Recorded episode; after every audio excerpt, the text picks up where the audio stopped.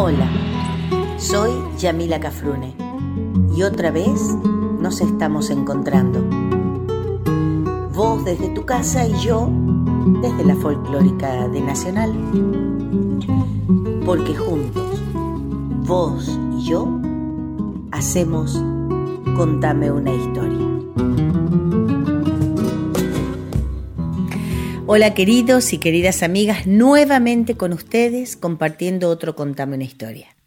Mi programa es un programa histórico musical en donde nos vamos a encontrar con historias de antes y de ahora, grandes y pequeñas historias, de la vida cotidiana y de la extraordinaria, de hombres y mujeres como vos y como yo, y de aquellos y aquellas que sobresalieron, que fueron excepcionales. También historias de las cosas que nos rodean y que sobre todo hacen a nuestra identidad, a nuestro sentido de pertenencia a la América Grande, que alguna vez fue el sueño de muchos y de muchas, y por qué no, que aún sigue siéndolo, al menos para mí. También vendrán al final, como corresponden, las yapas de la historia, que tendrán ese sabor a infancia y a recuerdos. Dicho esto como presentación, vamos al primer bloque de canciones del día de hoy.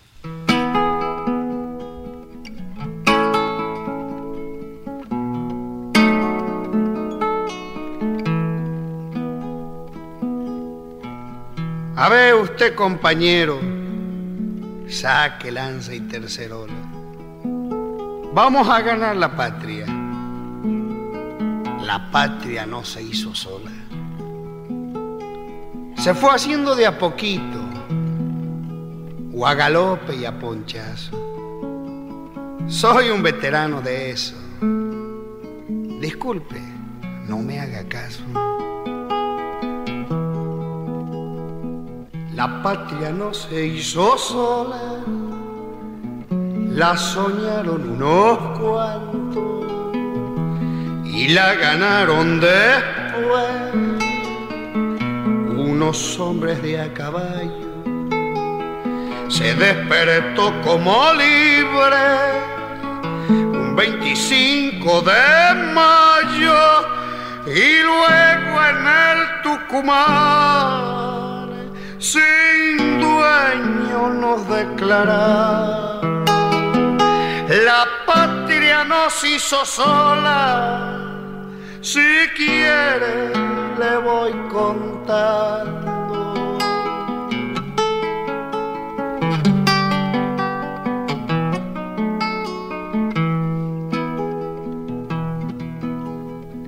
La patria tuvo pobreza y sus indios y sus gauchos.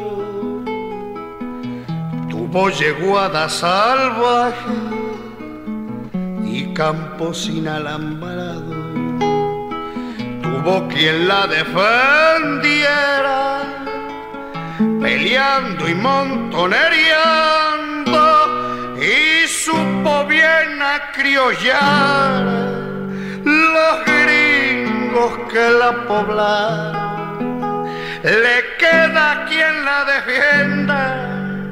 Yo digo es por si acaso.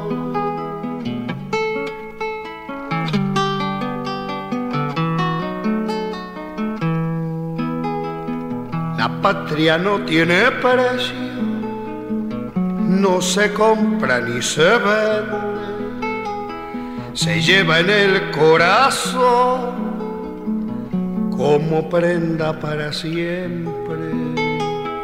Ella sabe pedir cuenta cuando levanta la frente, que no la invoquen en vano los hombres ni las mujeres.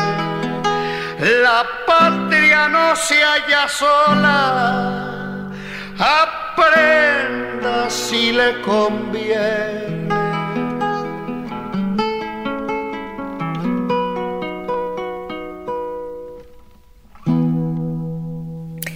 Estamos viviendo, y aunque nos parezca mentira, ya el mes 5 del año. No, no te puedo creer. En un poquito tiempo vamos a estar transitando ya la mitad del 2022. Pero como sabemos, en mayo es el mes de nuestro primer grito de libertad, aquel que se recuerda precisamente el 25 de mayo, trayendo a la memoria aquel otro de 1810. Cuando comenzó la pandemia ya por el 2020 y nuestra prioridad era quedarnos en casa, yo desde mi casa humildemente hice la Semana de Mayo virtual.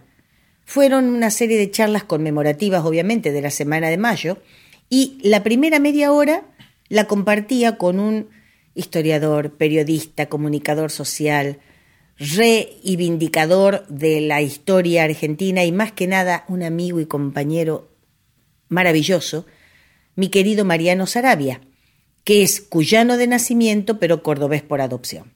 Entonces, con él hablábamos la primera media hora de todo lo que era el día a día de la semana de mayo, 18, 19 y así hasta el 25 éramos como una especie de corresponsales históricos, que me acuerdo que nos invitó la gente, Maya y Pablito, de mm, La Noches de los que Bailan, un programa, ¿no? Creo que fue el 18, poner el 19 de mayo. Y les gustó tanto a ellos y a la gente que nos llamaron todos los días de la semana de mayo. Entonces terminaba yo el Instagram, la semana de mayo virtual, y nos íbamos con, nos íbamos eh, virtualmente con La Noches de los que Bailan a contar la semana de mayo con Mariano Sarabia para Pablito y para mi amada y queridísima Maya. Bueno, y la segunda media hora hablábamos con algún, alguna de las personalidades de la cultura, donde hablábamos de la patria. Así estuvo la Tere Parodi, por ejemplo, y hablábamos de qué era la patria para ella, no, no era para cantar. Entonces, como no vamos a repetir lo que dijimos en aquella oportunidad, tampoco quiero dar los mismos conceptos y datos que ustedes durante todo este mes de mayo van a escuchar reiteradamente en todos los programas de la tele, en el diario, en las revistas de la escuela. Todos van a volver a contar la historia de mayo.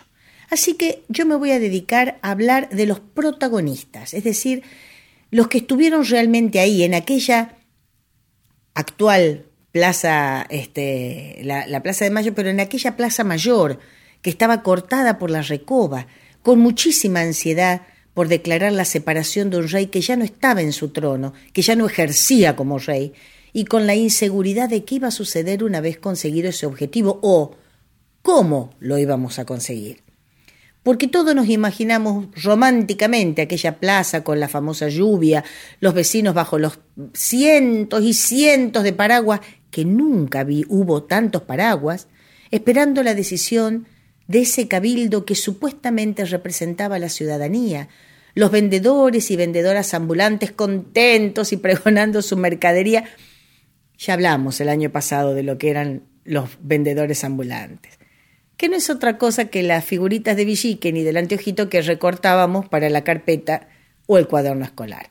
La cosa iba mucho más allá, venía, tenía una profundidad mucho más profunda, valga la redundancia, de aquel negrito que prendía las velas, o aquel negri, aquella negrita que nos vendía pastelitos o empanaditas calientes. Por eso, ahora vamos al bloque con canciones y volvemos a la generalidad de la historia para luego adentrarnos en la vida de aquellos protagonistas, aquellos hombres de mayo.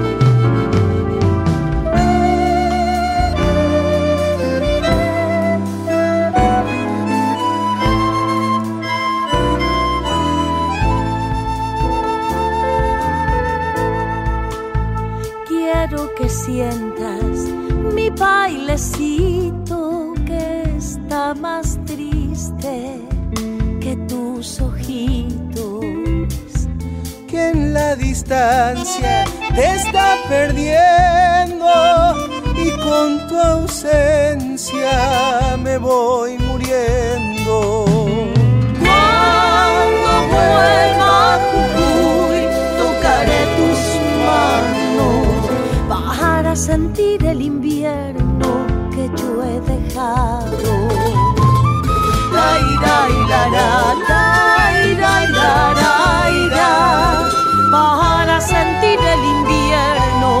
los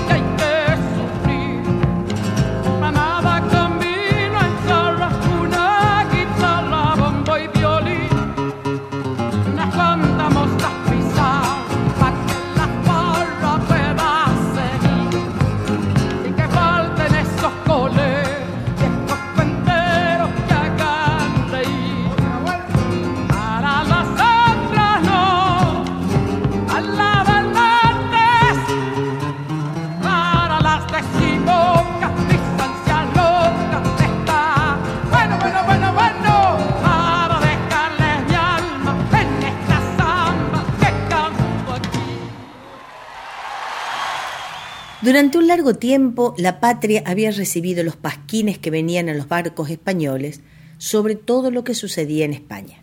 Los reveses en la política, la situación del rey y Napoleón, que venía a todo galope desde Francia, aquella Francia de la Revolución Francesa, del eslogan libertad, igualdad y fraternidad. Los españoles en el virreinato eran o se hacían los sordos a estas noticias. Claro, era muy poco rentable a sus derechos y a sus adquisiciones económicas que se supiera que el rey ya no reinaba. Lo que no creo que hayan imaginado era que esta situación iba a provocar a las grandes mentes de nuestros patriotas. Las provocaba de una manera idealista, de una manera pionera en conquistar derechos. Les posibilitaba poner en acto lo aprendido en las escuelas de derecho a las que habían asistido a llevar a cabo las ideas revolucionarias, sobre todo las revolucionarias francesas. Había que sacudir a la patria, había que fundar una patria, había que construirla, que unirla, porque en una época en que las comunicaciones tardaban tanto en llegar, había que tomar al toro por las astas. Primero hacer y después comunicar, después pedirle permiso a las demás provincias.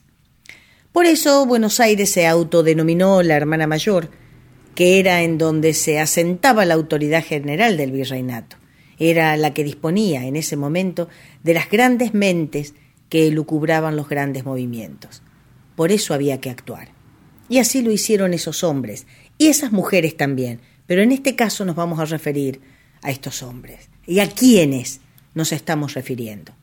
A los comandantes de patricios y arribeños, como Cornelio Saavedra, Romero, Urien, Manuel Belgrano, Martín Rodríguez y Francisco Ortiz de Ocampo, el de Castas, Superí, los de Húsares, Martín Rodríguez y Vives, los de Granaderos, Terrada, Viamonte, Marcos y Juan Ramón Balcarce, Díaz Vélez, Nicolás Rodríguez Peña, Juan José Castelli, Juan José Paso, Darragueira, Agustín Donado, Irigoyen, Domingo French, Antonio Beruti, Francisco Planes, Francisco de la Cruz, Ladislao Martínez, Guido, Hipólito Vieites y el cura Manuel Alberti, entre otros. Todos ellos se cobijaron en la históricamente famosa jabonería de Peña y Vieites y luego en casas particulares, entre las que se encontraba la casa de Rodríguez Peña. ¿Para qué se encontraban? Para debatir sobre las acciones a llevar a cabo para hacer la patria aunque ignoraban los medios con que habrían de libertarla. Haciendo un resumen muy resumido de ese momento, lo que se discutía previo al Cabildo de Mayo era la legitimidad del movimiento tendiente a deponer a un virrey, entiéndase Cisnero, nombrado por un rey inexistente, entiéndase Fernando VII, de un país ocupado por el invasor extranjero, nos referimos a España ocupada por Francia. Establecieron que invocando las ideas de Rousseau, estaban en plena libertad de darse un gobierno propio, ejerciendo así su soberanía natural.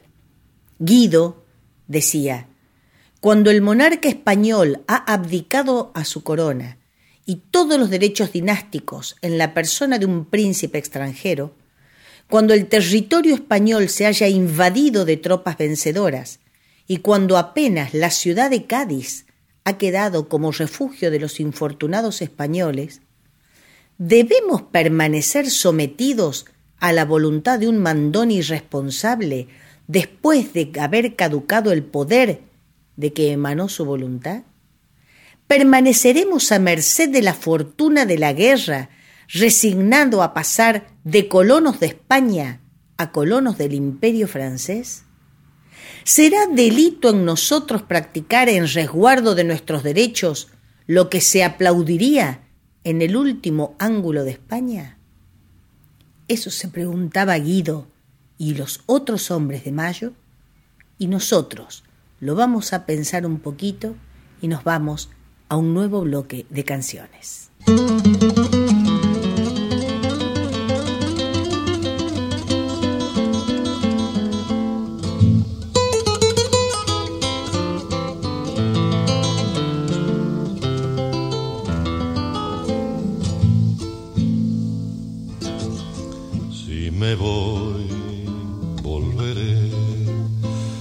Hecho sombra dolido otra vez. La tierra por dentro de tanto cantar me quema y mi boca quiere florecer. La tierra por dentro de tanto cantarla me quema y mi boca quiere florecer. Yo sé que me verán hombre solo sentido llorar, porque Catamarca me crece en la sangre como crece el vino desde la arena. Porque Catamarca me crece en la sangre como crece el vino desde la arena. Tejedora belenista, telar en flor y la con hilo de luna, la pena con la canción. Agüita de olvido bebo de tus manos, ardido en el fuego de mi corazón.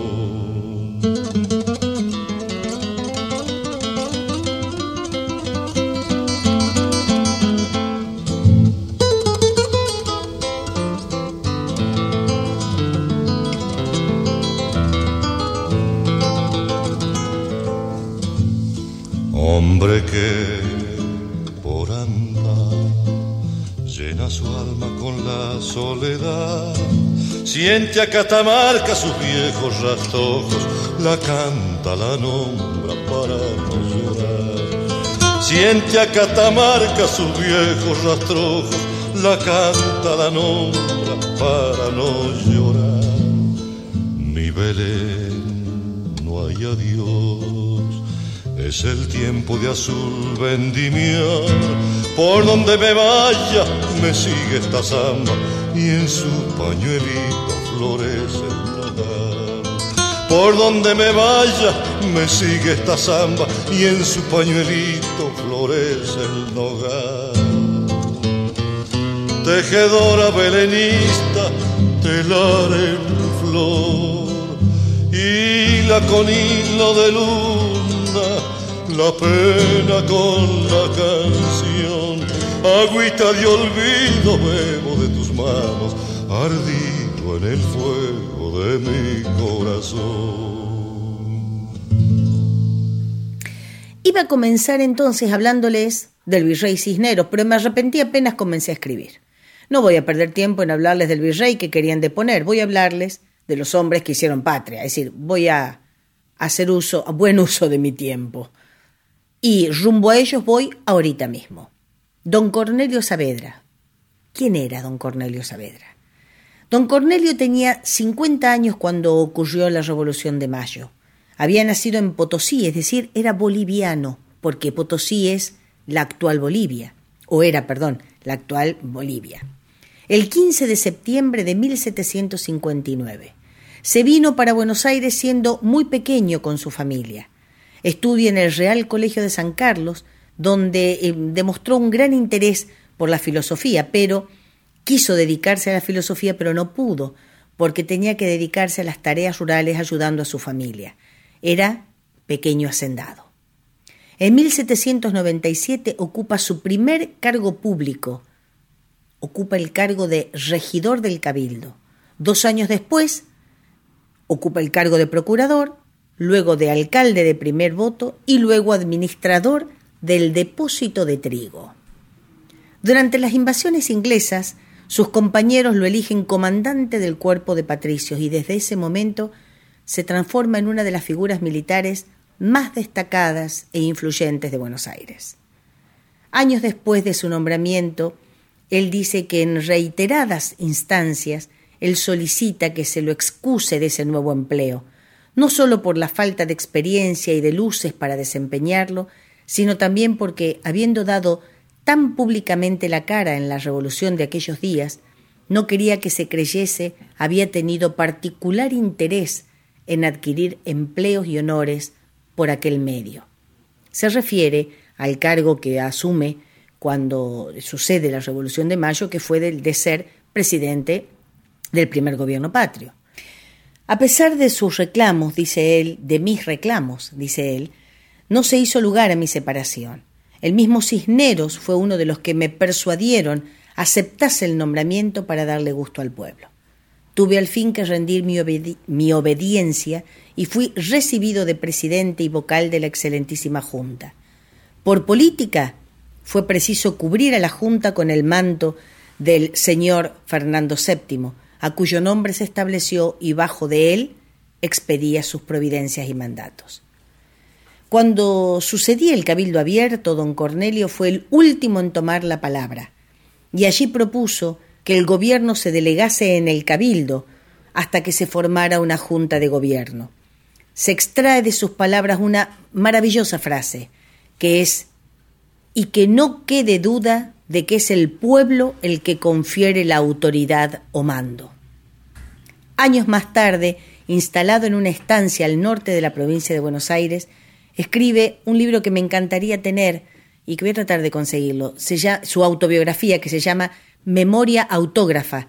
Se la dedica a sus hijos y en la que explica desde su punto de vista su participación en algunos hechos históricos.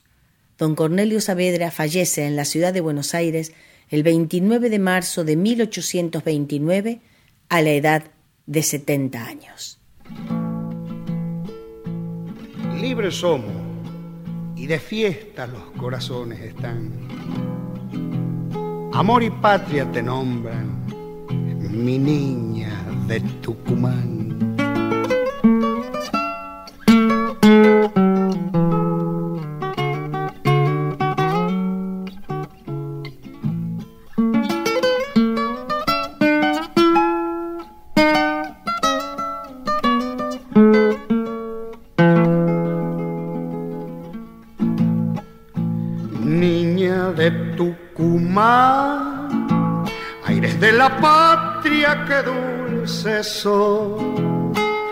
Bien que le sabes dar tu cantar, tu sentir, tu latir, tu voz.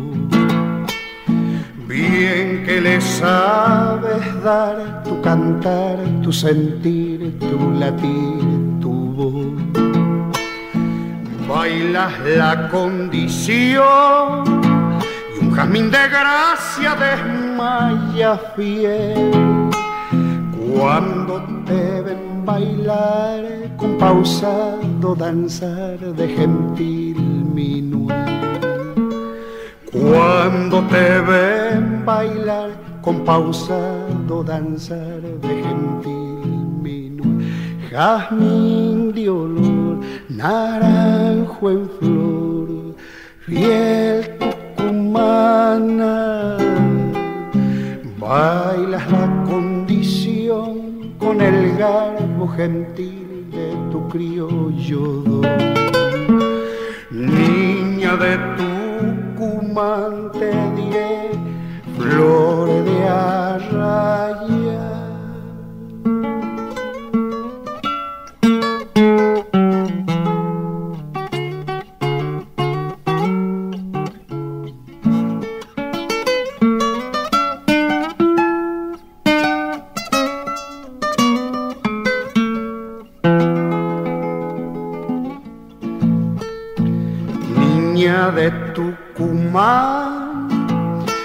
reja quedas doliéndote, pues el que bien te amó como buen capitán con Belgrano fue. Pues el que bien te amó como buen capitán con Belgrano fue. Viva la libertad la patria libre se proclamó. Vuelve tu capitán y contigo feliz otra vez bailó. Vuelve tu capitán y contigo feliz otra vez bailó. Jazmín de olor, naranjo en flor, fiel humana. Bailas la condición con el garbo gentil de tu criollo Niña de tu Tucumán te diré, flor de arraya. De don Cornelio Saavedra vamos a otro de los grandes, y estamos hablando de don Juan José Paso, quien estaba a punto de cumplir sus 52 años cuando sucedían los hechos de mayo de 1810. Había nacido en Buenos Aires el 2 de junio de 1758 y se gradúa como doctor en jurisprudencia en la Universidad de Córdoba, donde yo me recibí también, donde también enseña filosofía, gusto que, como vimos, compartía con don Cornelio Saavedra, que no pudo dedicarse a la filosofía, como dijimos. En 1803 fue nombrado agente fiscal de la Real Hacienda. Esta gente no era gente del común, gente del pueblo, era gente que estaba muy bien ubicada en la sociedad, pero que aún así pensaba en el pueblo, ¿no? Para, para poder tomar las riendas de, esta situación. Durante el Cabildo Abierto de mayo de, de 1810, el fiscal Genaro, Manuel Genaro Villota dijo que en circunstancias de apuro en que se hizo el nombramiento de la regencia, estamos hablando de la regencia en España, Buenos Aires no tenía por sí solo derecho alguno a decidir sobre la legitimidad del gobierno de regencia, sino en unión con toda la representación nacional y mucho menos a, elegirse perdón, un gobierno como gobierno soberano, que sería lo mismo que romper la unidad de la nación y establecer en ella tantas soberanías como pueblos. En otras palabras, lo que decía el fiscal Villota era que Buenos Aires no tenía derecho a decidir por sí sola sin antes preguntarle a las provincias. Y acá el doctor Paso le sale al cruce, que eso es lo importante, porque dice, dice muy bien el señor fiscal que debe ser consultada la voluntad general de los demás pueblos del virreinato, pero piénsese bien en el actual estado de peligro que por su situación local se ve envuelta esta capital. Buenos Aires necesita con mucha urgencia ponerse a cubierto de los peligros que la amenazan por el poder de la Francia y el triste estado de la península. Para ello, una de las primeras medidas debe ser la formación de una junta provisoria, una junta, perdón, provisoria de gobierno, a nombre del señor, obviamente siempre era el manto de tranquilizarlos a los españoles, eh, con el manto, digo, de don Fernando VII, y que ella proceda a invitar a los demás pueblos del virreinato a que concurran por sus representantes a la formación de un gobierno permanente. Por este argumento de que Buenos Aires tomaría las decisiones en representación de las demás y en defensa del interés de todas, y que inmediatamente después las demás ciudades iban a ser convocadas para expresarse sobre todo lo actuado, Paso es considerado por algunos historiadores el padre de la tesis de la hermana mayor. En la primera junta de gobierno, Paso eh, ocupa el cargo de secretario y fue primer miembro, perdón, del primer y segundo triunvirato. Se encontró entre los representantes del Congreso de Tucumán, donde en 1816 ocupó el cargo de secretario durante todo el Congreso y tuvo el honor de leer el 9 de julio de 1816 nuestra acta de independencia. Participa de las redacciones de dos constituciones nacionales, la del 1819 y la del 26. El doctor Paso falleció en San José de Flores, pueblo que él fundó, el 10 de septiembre de 1833, a la edad de 75 años. Nuevo bloque de canciones.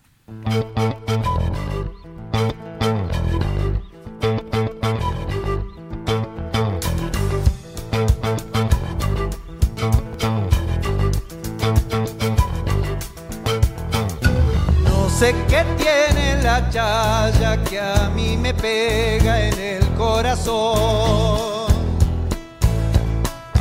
¿Será que en ella se mezclan las alegrías con el dolor? No sé qué tiene la chaya, pero al riojano lo hace llorar. ¿Será que corre sangre de uva y algarrobal?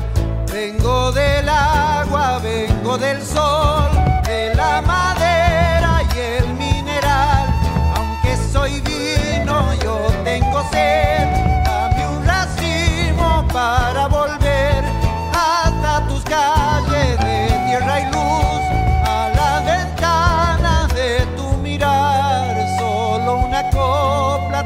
esta vez, si la desprecias me moriré.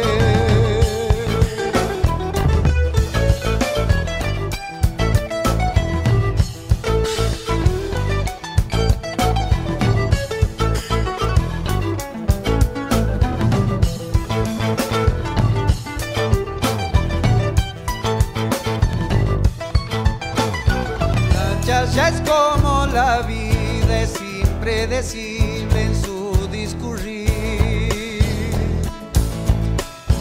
En la magia de su canto, como una madre nos puede unir. De las piedras y la arena tomo las voces que al viento van. Ya no me importa la muerte si pa' febrero vuelvo a jugar. Vengo del agua, vengo del sol, de la madera y el mineral. Aunque soy vino, yo tengo sed. Dame un racimo para volver hasta tus calles de tierra y luz, a las ventanas de tu mirar. Solo una copla traigo esta vez, la desprecias me moriré.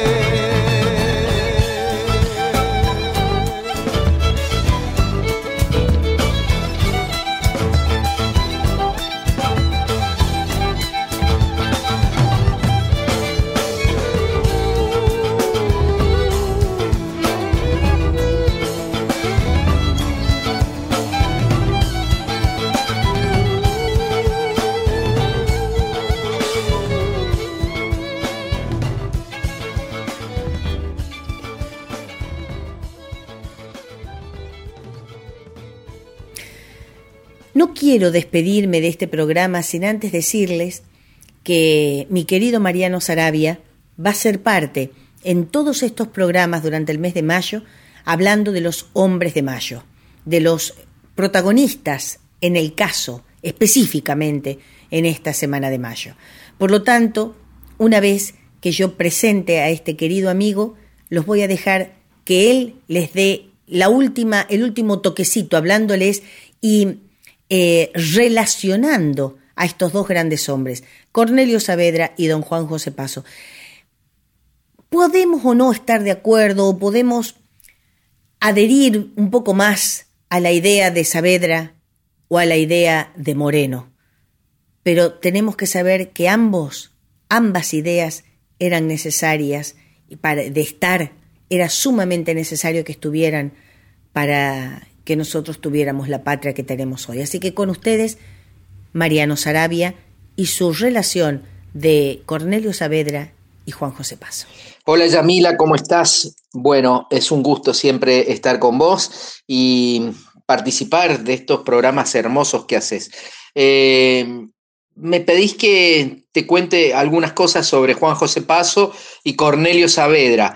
Creo que en cierta forma son complementarios y son antagónicos también, eh, representan dos alas muy distintas de lo que fue el 25 de mayo y de lo que fue la primera junta. Juan José Paso era un civil, era hijo de gallegos, había estudiado aquí en Córdoba, en el Colegio Montserrat, y después en la Universidad Nacional, eh, era abogado, anduvo por Lima y luego estuvo en Buenos Aires dando clases de filosofía y de abogacía. Fundó el pueblo de San José de Flores, que hoy es el barrio de Flores dentro de la ciudad de Buenos Aires, y junto con Belgrano y con Castelli formaron parte del partido carlotista, que era proclive a llamar, a seducir a Carlota Joaquina, la hermana de Fernando VII, que estaba preso de Napoleón Bonaparte, y la esposa de don Joao VI,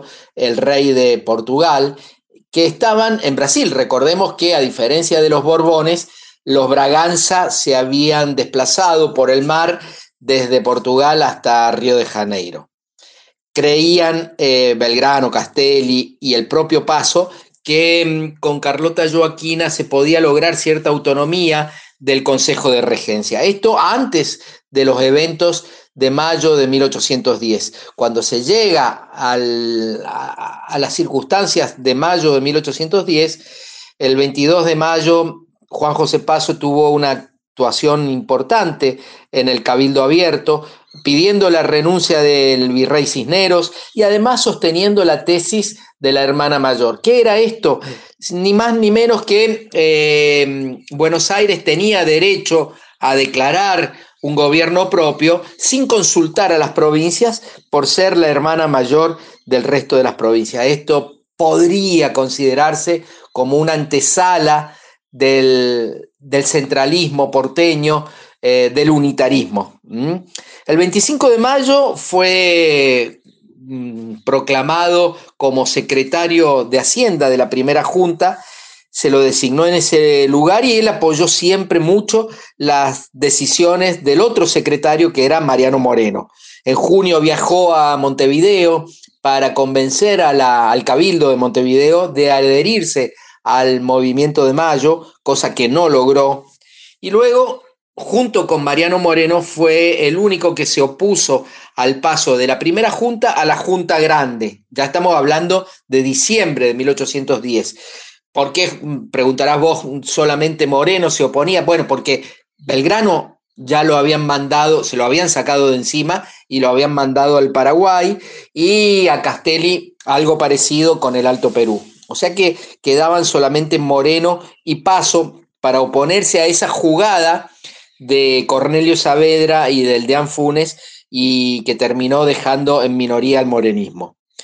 Em, también permaneció en la Junta Grande, a pesar de haberse opuesto, permaneció dentro de la Junta Grande eh, junto con Domingo Mateu de la primera junta y el propio Saavedra. Fueron los únicos tres de la primera junta que también eran parte de la Junta Grande. En septiembre de 1811 Paso firmó el armisticio con el virrey Javier Elío, que estaba en Montevideo, y lo cual fue una traición a José Artigas, que estaba sitiando la ciudad de Montevideo.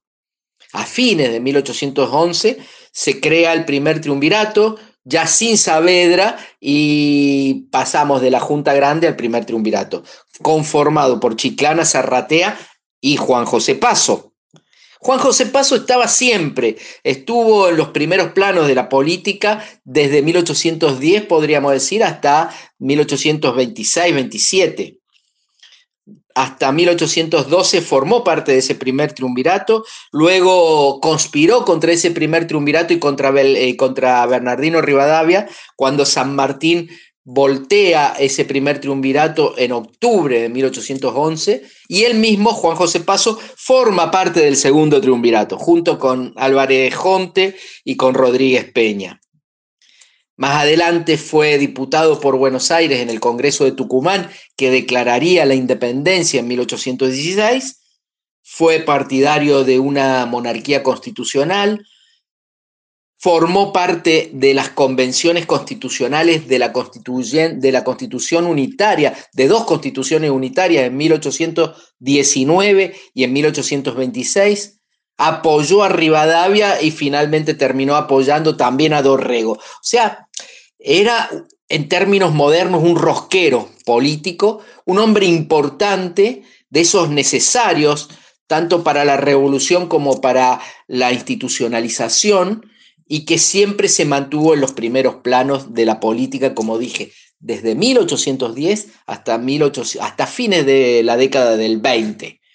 En cambio, Cornelio Saavedra era un militar, era un comerciante, había nacido en Potosí, era comerciante, pero también era un militar, jefe del cuerpo de patricios, y fue fundamental en la primera junta y en el movimiento de Mayo, justamente por tener mucha ascendencia entre los militares. Era importante la fuerza eh, del ejército que complementara a los abogados, a los Castelli, a los Moreno, a los Paso.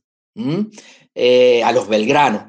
Entonces Saavedra era eso. Saavedra y Ascuénaga son los dos miembros de la primera junta que son militares. Y hay una reunión de Saavedra muy importante en el 20 de, mayo, previo al 25 de mayo, donde él convence a los militares y principalmente a sus subalternos del cuerpo de patricios de adherirse a la revolución.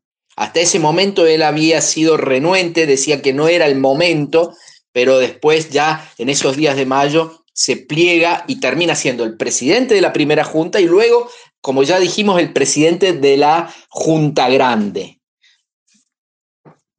Finalmente va a desencadenarse una pelea atroz con Mariano Moreno, eh, que va a ir increyendo hasta diciembre, cuando en un festejo por el triunfo de la batalla de Suipacha, un eh, oficial borracho eh, levanta una copa y brinda por el emperador de Sudamérica, en referencia a Cornelio Saavedra. Al día siguiente, Mariano Moreno presenta el decreto de supresión de honores, lo cual va a traer muchísimos problemas con el ala militar. Y eso va a desencadenar la renuncia de Moreno y su ida del, gobierno. Eh, Cornelio Saavedra fue importante justamente por aportar la fuerza militar al movimiento revolucionario. Un abrazo, Yamila, y viva la patria como siempre. Ahora sí, gracias mi querido Mariano Sarabia por estas palabras y me despido. Ya saben que me pueden escribir a mi mail que es infoyamilacafrune.com y me cuentan sus historias, me dejan sus comentarios y sus saludos. Yo los contesto a la mayor brevedad posible. Me despido como siempre, eh, primero agradeciéndoles que me hayan acompañado un sábado más y creo que esta va a ser una de las pocas veces que voy a, decir yo la copla final de nuestro querido Martín Fierro, porque después van a ser compañeros y compañeros y compañeras de la folclórica quienes me honren diciéndola, declamándola. Así que, más nadie se cree ofendido, pues a ninguno incomodo, que si canto de este modo por encontrar lo oportuno, no es para mal de ninguno sino para bien de todos. Hasta el próximo programa, si Dios quiere.